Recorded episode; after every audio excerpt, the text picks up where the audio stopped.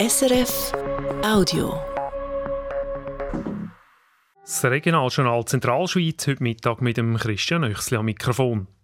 Beim Tierpark Goldau gibt der Direktor nach nur eineinhalb Jahren seinen Posten schon wieder ab. Der Stefan Meyer hat sich entschieden, in seine Heimat auf Basel zurückzugehen, heisst es in einer Mitteilung vom Tierpark. Regula Straub ist Präsidentin vom Tierpark und sie sagt auf die Frage, warum das Gastspiel vom Direktor nur so kurz war. Er hat mir gesagt, eben, dass das Älterwerden von seinen Eltern, dass die ganze Familie, seine Nichten in Basel sind, dass er das halt jetzt einfach wirklich zurückgezogen hat. Sie hätte es gerne gehabt, wenn Stefan Meyer längerfristig geblieben wäre. Unstimmigkeiten habe es keine gegeben. Wir sind an sich glücklich gewesen, wie sich der Tierpark weiterentwickelt hat. Auch gerade so eine langfristige Entwicklung, das hat er sehr gut im Auge gehabt. Wir sind dran, eine Vision 2040 zu entwickeln und da hat er viel dazu beigetragen. Ähm, Stefan Meyer, seine Nachfolgerin, steht schon parat. Neue Direktorin wird Katharina Wenger. Jetzt zuerst auf einisch ad interim. Sie ist seit dem Herbst schon in der Geschäftsleitung vom Tierpark und leitet das Marketing. Gerade vor kurzem hat der Tierpark Goldau den neuen Eingangsbereich eingewichen. Das 16 Millionen Franken Projekt ist ein Meilenstein in der Geschichte des Parks.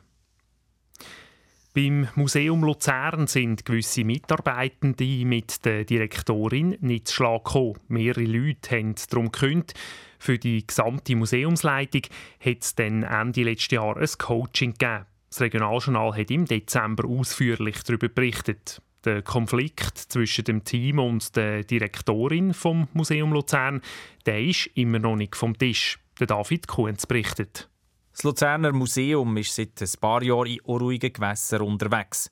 Das Luzerner Museum das sind früher das Naturmuseum und das Historische Museum. 2018 hat der Regierungsrat beschlossen, er wolle die beiden Häuser am Kasernenplatz in der Stadt Luzern zusammenlegen. Zumindest in dieser stürmischen Zeit hat eine neue Direktorin das Ruder übernommen. Almut Grüner hat die Aufgabe gefasst, die beiden Museen zusammenzuführen. Und auf dem Weg hat es offenbar gehäschert. Im Dezember ist ausgekommen, es gibt grosse Kritik am Führungsstil der Direktorin. Seitdem sie angefangen hat, im 2020, hat es über ein Dutzend Abgänge gegeben.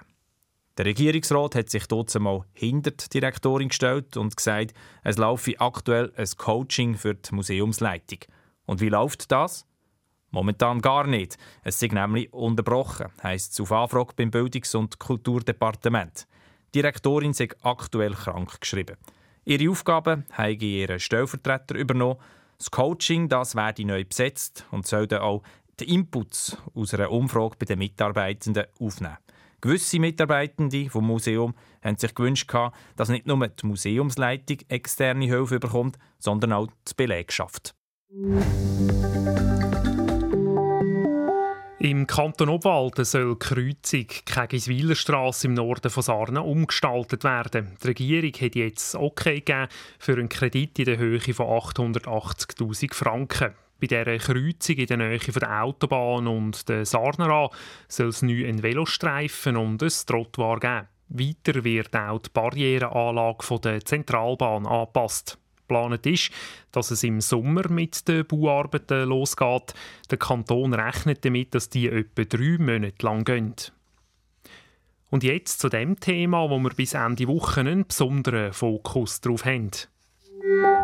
Turnerwahlen im Regionaljournal. Am 3. März wählt Uri eine neue Regierung und ein neues Parlament. Für uns ist das der Anlass, zum genauer anzuschauen, was sind das für Leute, die da kandidieren und was für Erfahrungen und Fähigkeiten bringen sie mit. Aber uns nimmt auch Wunder, was denken eigentlich Turnerinnen und Turner über die Wahlen? Wir sind darum zu Altdorf unterwegs und haben Leute gefragt, was erwarten Sie von jemandem, der für einen Sitz in der Regierung kandidiert? Da erwarte ich zuerst einmal, dass er unabhängig ist.